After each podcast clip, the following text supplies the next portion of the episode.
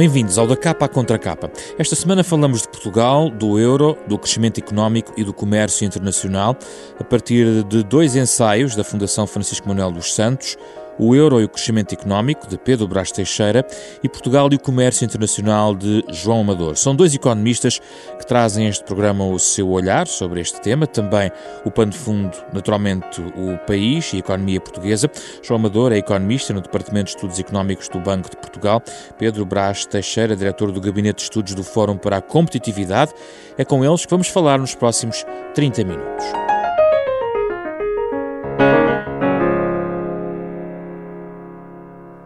Bem-vindos, obrigado pela vossa presença aqui neste da capa à contra capa. É um tema largo, vamos ver se conseguimos organizar-nos nesta meia hora. Pedro Brás Teixeira, quando nós discutimos crescimento económico, hum, não podemos hoje em dia discutir isto em Portugal sem olhar para a componente do euro, da moeda única. Sim, sim. É uma análise que não vive sem a análise sobre o que se está a passar na zona euro?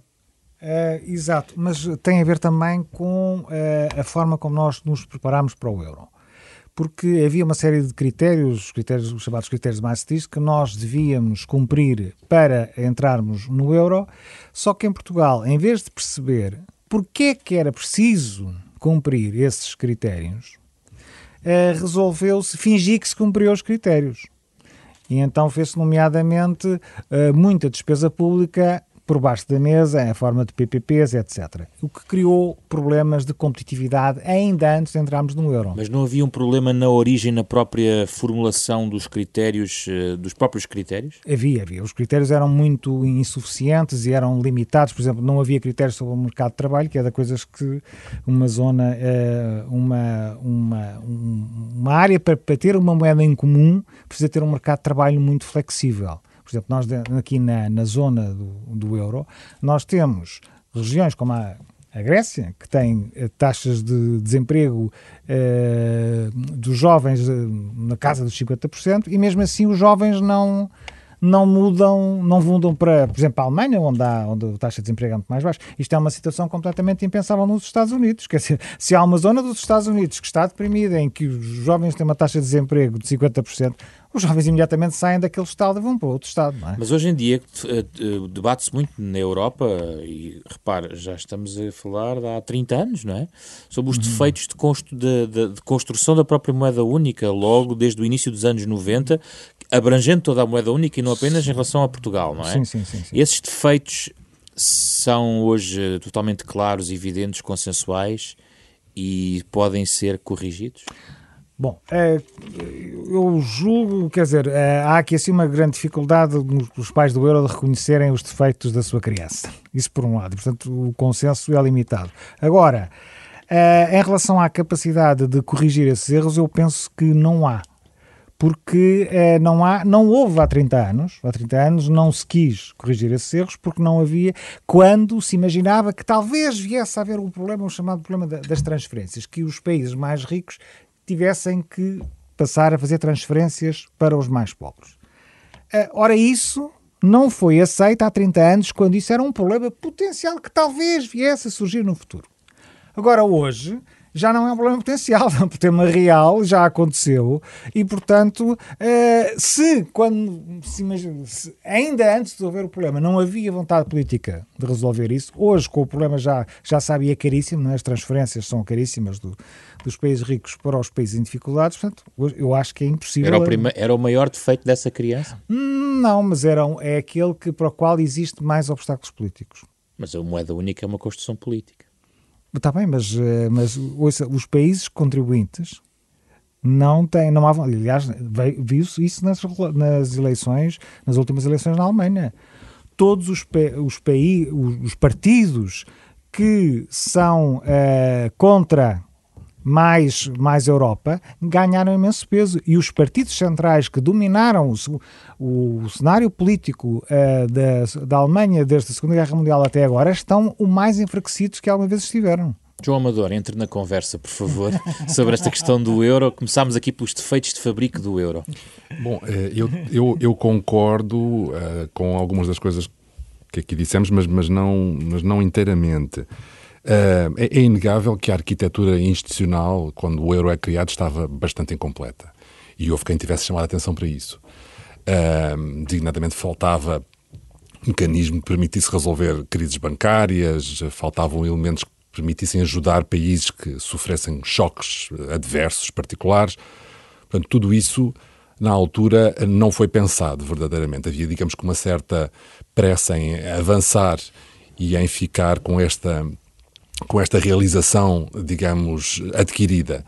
Um, demorou tempo até que, em função da crise que se instala depois após 2008, se tenha percebido que era preciso fazer qualquer coisa. E eu, eu, de alguma forma, uh, não sou tão pessimista quanto o Pedro. Eu acho que está-se a fazer um esforço genuíno para aprofundar uh, uh, o euro e, portanto, todo, todo o conjunto de instrumentos de que se dispõe para gerir as crises um, designadamente melhorando a forma como se faz a supervisão dos bancos, uh, procurando que o orçamento europeu possa crescer e, portanto, possa haver, digamos, uma capacidade de transferir uh, de uma forma mais automática. Um, portanto, há sinais e há discussões em curso, e isto é um, um, é um ponto importante na agenda da Comissão Europeia. Mas é verdade que uh, na Europa é preciso consensos para que depois estas realizações se materializem e esses consensos são difíceis de atingir enfim, já está-se a fazer o caminho, mas ainda não estamos lá. Uh, e, portanto, é, é, digamos, assim que eu vejo a, a situação. Posso? Claro, Pedro. Claro, Pedro. É, é, eu, quer dizer, é, eu estava a ser um bocado injusto em relação ao trabalho de casa que foi feito, entretanto, e reconheço que de facto alguma coisa foi feita. Mas em relação ao caso particular do orçamento, eh, o orçamento comunitário eh, tem um, um problema que é, é definido com, uh, com uma grande antecedência, portanto não funciona no sistema que, que é útil de estabilização da economia, que, são, uh, que nós chamamos dos estabilizadores automáticos. Aí aqui é que temos que Pronto, explicar. ok, ok, eu vou, eu vou explicar. uh, os orçamentos ajudam a, a estabilizar automaticamente a economia de que forma? Que quando a economia entra em recessão, uh, o, uh, passa a haver pagamentos de subsídios de desemprego. Portanto, o, o, orçamento fica penalizado, mas as famílias são protegidas. E as empresas têm menos lucros e, portanto, pagam menos impostos. E, portanto, há aqui assim, uh, e isto passa-se o inverso quando a economia está muito aquecida. E, portanto, há aqui um, um elemento do orçamento que ajuda a suavizar as recessões. Quando a economia está mal, o orçamento dá dinheiro à economia, quando a economia está muito excesso, o orçamento tira dinheiro à economia, digamos assim. Agora, o orçamento comunitário não tem estas propriedades, porque é definido com uma grande antecedência e, portanto, não, não tem este efeito de, de, de ajudar a estabilizar a economia. E mais, há aqui outro problema que é a questão do Brexit. O Brexit é, vai colocar uma grande pressão sobre o orçamento comunitário nós já estamos, ainda não, está, ainda não, está, não chegámos ainda a acordo sobre o que é que vai acontecer, mas o, o, Reino Unido vai certamente baixar, não vai deixar de contribuir para o orçamento comunitário, porque seja de qualquer forma aquilo que se, se uh, aquilo que, que, seja encontrada, a solução que seja encontrada, de alguma maneira o Reino Unido vai ter que contribuir para o orçamento comunitário, mas vai ser menos do que paga hoje. E portanto, como é que vai ser? Quem é que vai pagar Quem a diferença? Quem é que vai pagar a diferença? é? Quem é que vai pagar? Vamos ser todos ou vamos reduzir o orçamento? Eu acho muito Isso vai prejudicar o, os países periféricos? É, potencialmente. Potencialmente. Vamos, potencialmente, sim. Quer dizer, vamos ver como é que depois tudo é negociado, mas é aqui um risco que, que nós temos em nossa Portanto, Amador, acho... aqui estão as fragilidades da questão do, por exemplo, do orçamento da zona euro, só para pegar neste exemplo, para, para isolarmos da nossa, da, nossa, da nossa conversa aqui. Uh, há toda a componente política de acordo que tem que ser alcançado, mas há também esta questão mais técnica dos estabilizadores automáticos. É verdade, é, mas de alguma forma a discussão que hoje, que hoje decorre tá, vai no sentido precisamente de criar mecanismos deste tipo, como os que o Pedro explicava.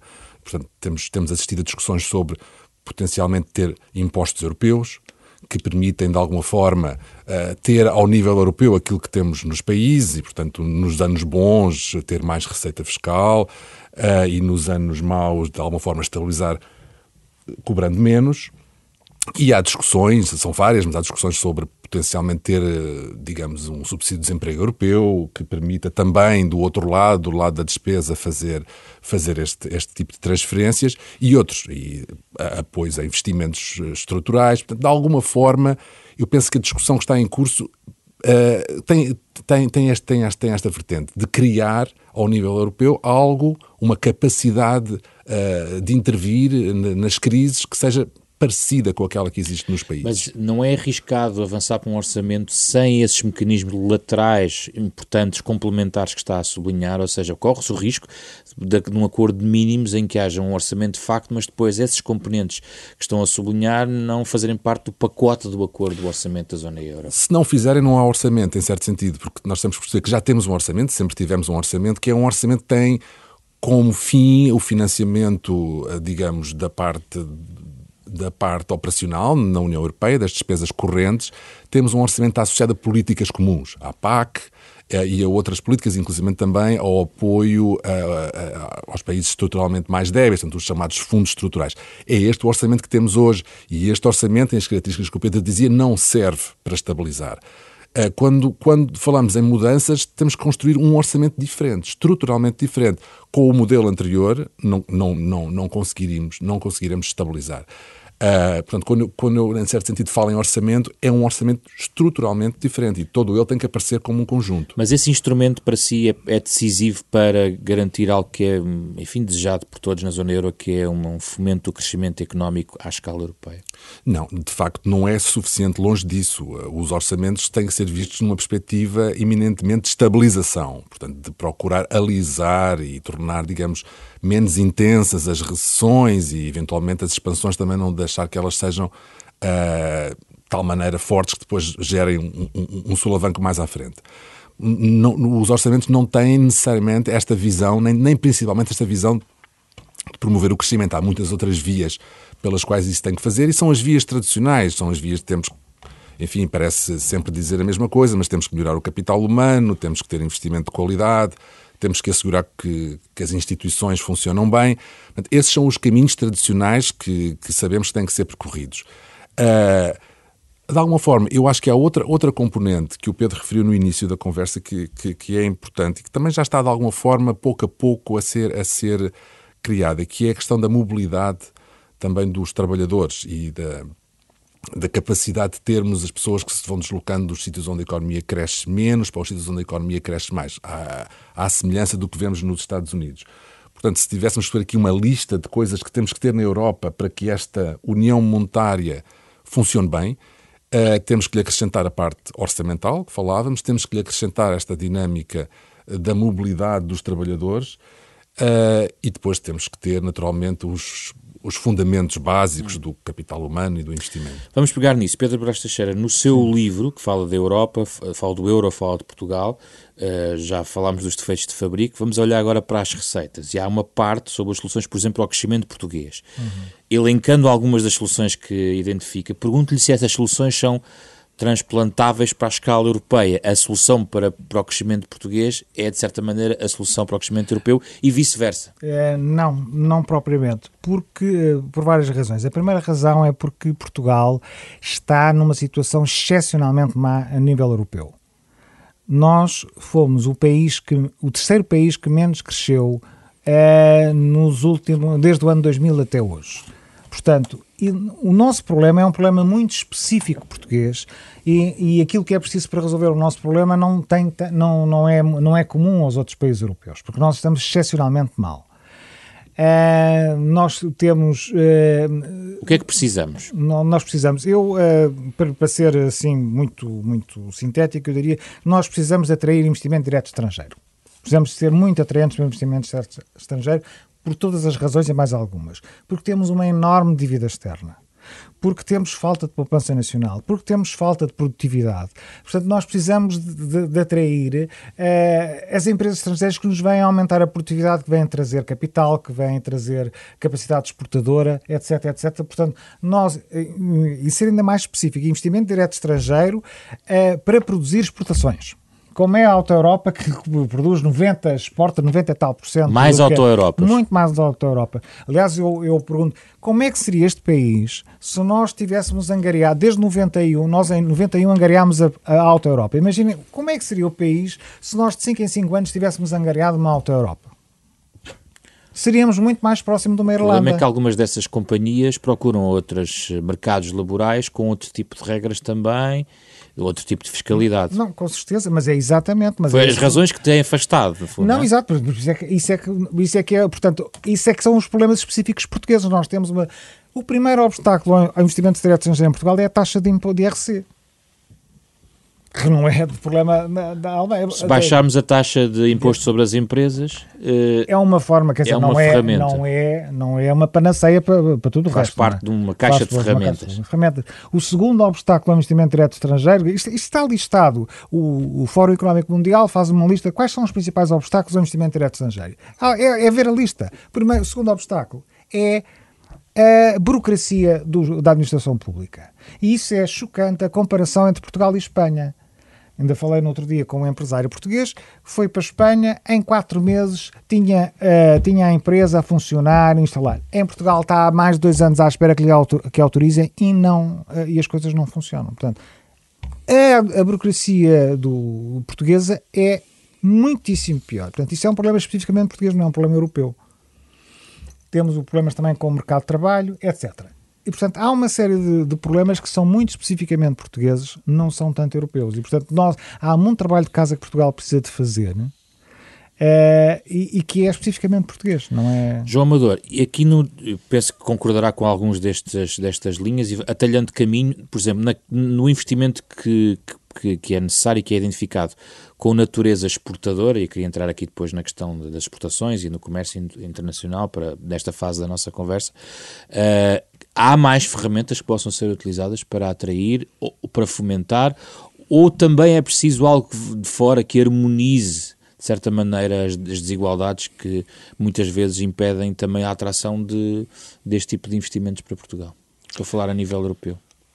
Um, eu, de facto, estou muito, muito alinhado com, com, com este, com este diagnóstico. Uh, nós temos esta queixa de ter um baixo crescimento, temos a queixa de ter um baixo nível de produtividade. Isto só se resolve com uh, mais capital, mais investimento por trabalhador e também se resolve com trabalhadores mais qualificados e, e estes investimentos se, sejam acertados. Também temos tido exemplos de investimentos uh, que não, de facto, depois há, há à frente não geram, não geram retorno. Portanto, há, é, é uma questão de quantidade e de qualidade.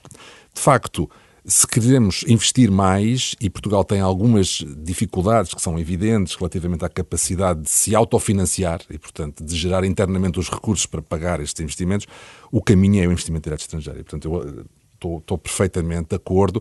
Agora, é como o Pedro dizia, é, é, é um conjunto grande de, de, condições que têm que ser criadas para as empresas quererem vir. Uh, o Pedro falava na taxa de imposto, é verdade, mas, digamos, numa segunda linha, também uh, elas precisam de estabilidade. Por exemplo, de estabilidade fiscal, de alguma forma, alterações uh, sucessivas nas regras que enfrentam ao nível da tributação e outras são, são fatores muito desmotivadores. As empresas precisam de alguma segurança, de certeza relativamente ao que vai acontecer. E, portanto, muitas vezes esquecemos isto. Às vezes, na pressa de fazer reformas e alterações, estamos a criar dificuldades às empresas que elas, de facto, Uh, consideram muito, muito significativas. Mas depois temos que dispor também de uma pool de trabalhadores qualificados, as empresas também se deslocam para aproveitar, a, digamos, a, a, capacidade dos trabalhadores naquela, naquela, naquele eu, país. Eu gostava de acrescentar só um ponto em relação a este, é um caso concreto, que é um, o setor da exportação de serviços de informática, que é o mais dinâmico de todos os setores uh, dos últimos anos. Está a crescer, as exportações de serviços de informática estão a crescer a 20% ao ano nos últimos 6 ou 7 anos, o que é. Uh, e só que estas empresas estão a, deparar-se com um problema grave, que é a dificuldade em contratarem, de encontrarem profissionais qualificados. Há empresas que, inclusive, estão a fazer reciclagem de engenheiros civis, porque já que a construção está em queda, em engenheiros informáticos.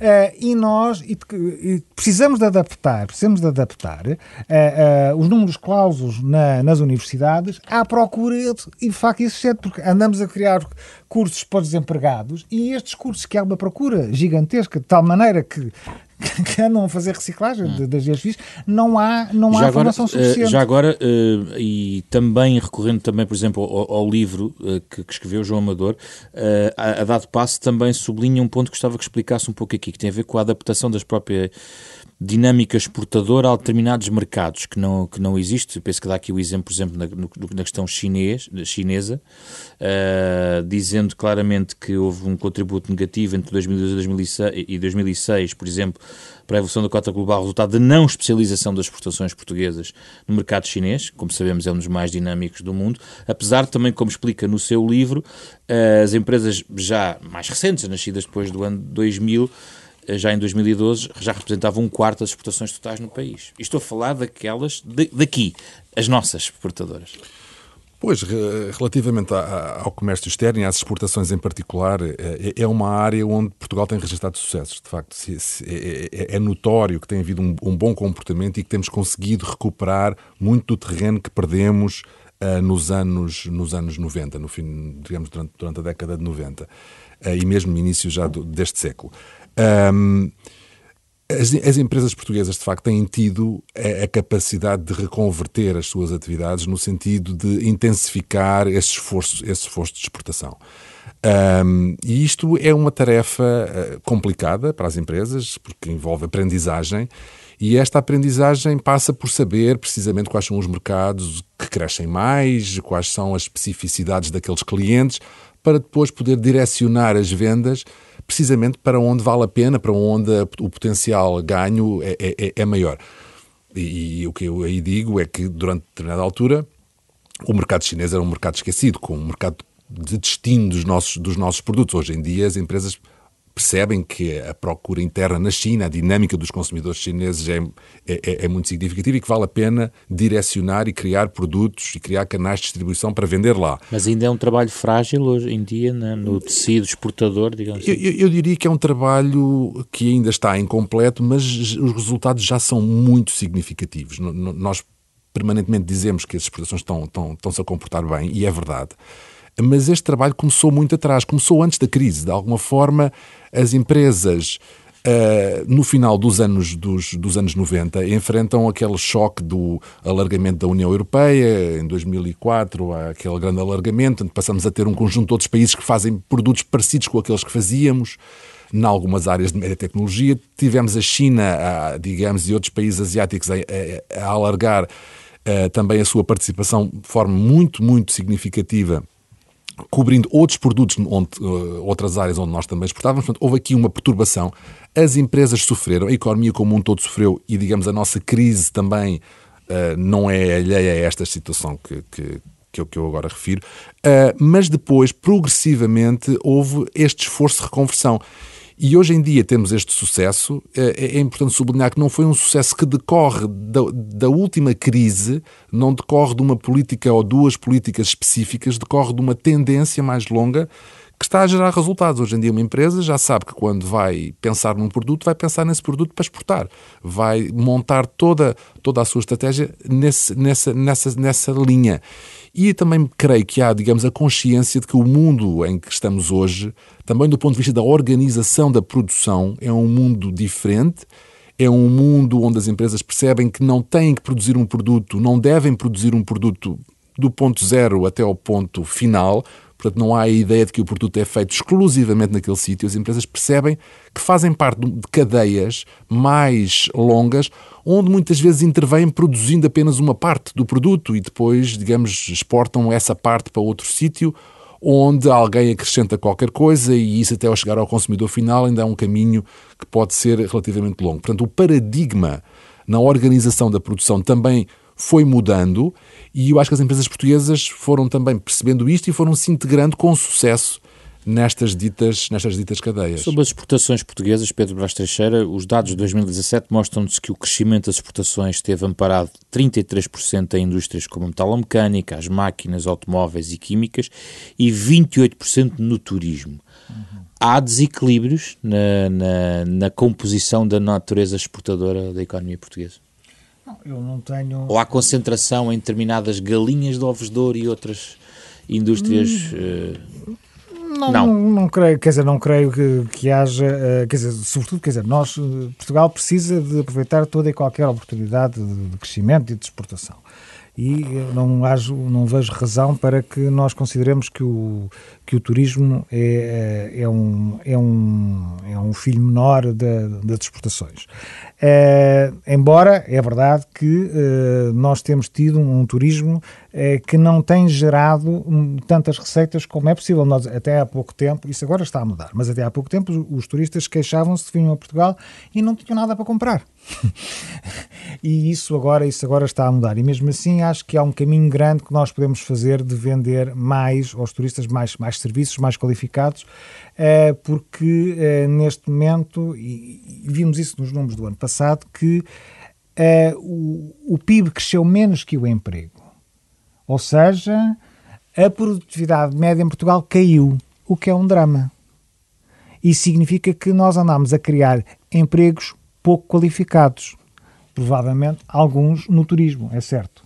Portanto, nós temos, o, é, é, temos aí um problema que eu não julgo que, que, que, o turismo seja um problema em si mesmo, quer dizer, é a forma como o nosso turismo ainda está numa, frase, numa fase pouco uh, menos sofisticada. Porque, por exemplo, em França, em Inglaterra, em Espanha, o turismo tem, produz receitas, receitas em todos os níveis. Por exemplo, eu estive há pouco tempo em Madrid e pensou, pensei ir a, um, a, ir a uma récita de ópera, o bilhete custava 200 euros. portanto, eu, portanto é, isto é o tipo de, de, que nós ainda não estamos, não, não, não estamos, estamos longe, nessa não estamos nessa fase. Mas o turismo tem todo um, pode ter um conjunto muito alargado de, de receitas que nós ainda, que na, acho que ainda estamos a caminhar na sofisticação do nosso turismo tornar mais, mais valor mais Uma nota aqui sobre o turismo, antes de falar ainda sobre as exportações e as barreiras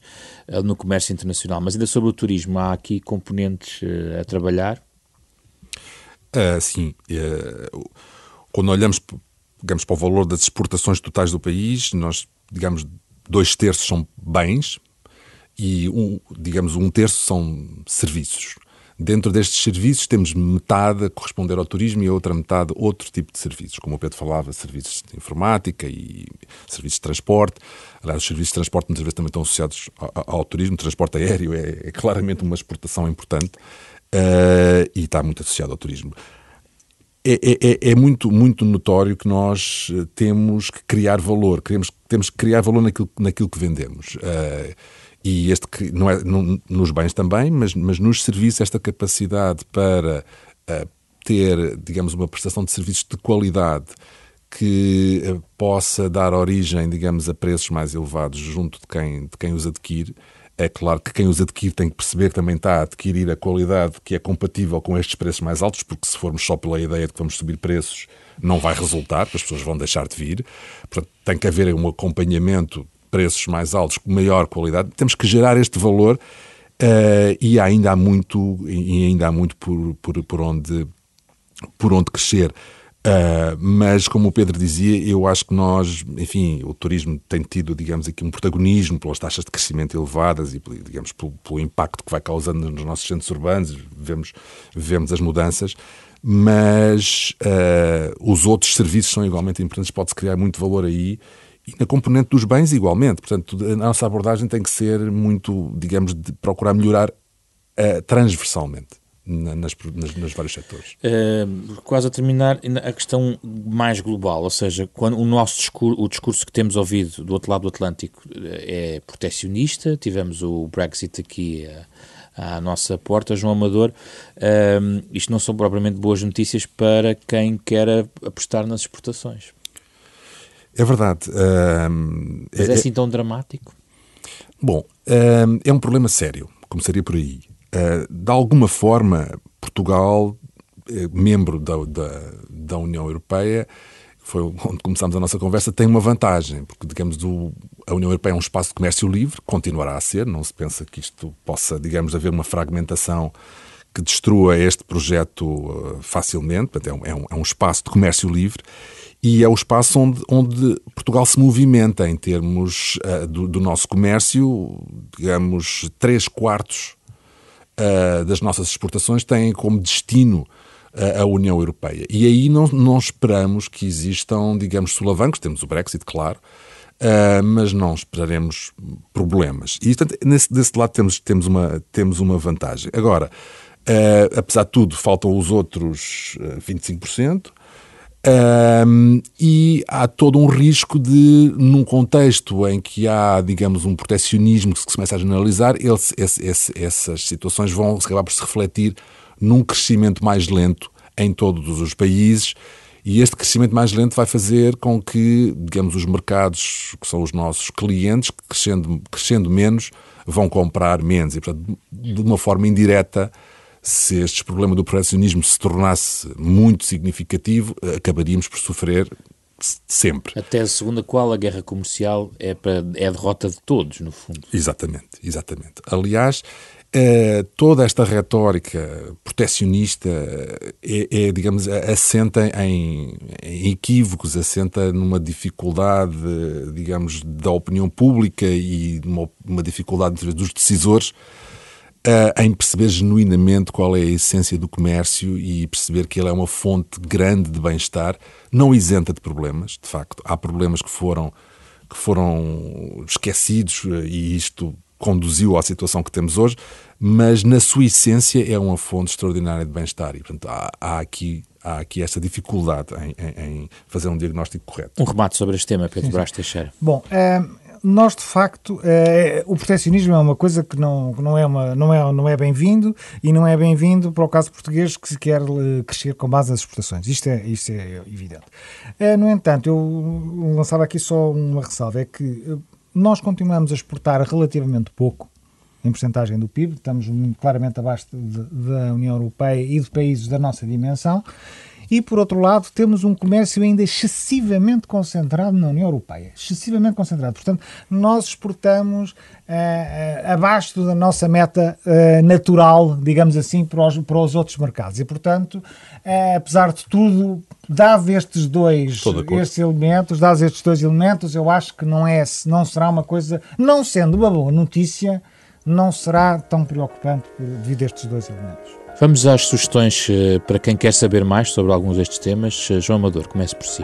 Trago um livro uh, da autoria de um, de um, investigador na área do comércio internacional, uh, Richard Baldwin. Uh, o, o, livro tem, tem por título The Great Convergence, portanto, é um livro que faz, digamos, um, um, uma, uma descrição da, das, da, da evolução das características do comércio internacional uh, ao longo das últimas, das últimas décadas e procura explicar estas alterações de paradigma que eu referia, que eu referia há pouco e também procura antecipar uh, mudanças que, que se avizinham e têm que ver com o, peso acrescido dos serviços, digamos, as, as Uh, os desafios que são colocados pela, pela, pela automação, pela inteligência artificial. Portanto, há, há, há desafios que se, que se avizinham e este livro, de alguma forma, tem, digamos, esta, esta, esta vertente pedagógica e cobre quer o passado, quer, digamos, avançando um pouco em termos de especulação relativamente ao futuro.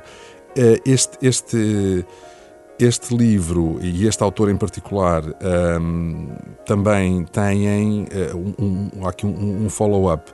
O, o, Richard Baldwin uh, também foi, digamos, o, o, o, criador de um, de um portal na, na, na internet que é o voxeu.org e este portal é um portal que serve para fazer divulgação de, de resultados de, de, análise económica para um público para um público alargado e hum, tem tido tem, de facto um, um sucesso um, um, sucesso grande e portanto e, tem, tem, tem esta esta vertente de ser o autor do livro e, e de estar por trás desta, deste portão. Pedro Brás Teixeira? Uhum. Bom, eu sugiro o, o livro Crise e Castigo, é do Fernando Alexandre, Luís Aguiar Conreira e Pedro Bação, que são professores, julgo eu, todos na Universidade do Minho, é, que falam realmente da nossa, do, dos nossos problemas anteriores à, crise, porque é que, é, porque é que ficámos com este castigo de, da Troika tem um aspecto que eu considero muito interessante, não só porque nos fazem não só a, a análise eh, económica da, dos problemas, mas também o lado mais político e institucional, de maneira como é que uma série de grupos de interesse eh, tomaram conta do, do, Estado e assim eh, eh, levaram que as políticas eh, económicas tivessem sido erradas e nós estejamos agora a pagar a fatura desse desses erros. Pedro Brás Teixeira, João Amador, muito obrigado pela vossa presença neste Da Capa à Contra Capa, um programa da Renascença em parceria com a Fundação Francisco Manuel dos Santos, sempre ao sábado às nove e meia da manhã. Pode ouvir de novo em podcast nas plataformas digitais habituais ou em rr.sab.pt. Tentamos sempre conhecer melhor Portugal, os portugueses, pensar e debater o país e também o mundo, acompanhados como sempre pela música de Mário Laginha, é o autor deste genérico. Eu sou José Pedro Frazão, produção de Ana Marta Domingos, com apoio de Carlos Vermelho e André Peralta. Regressamos na próxima semana com outro debate.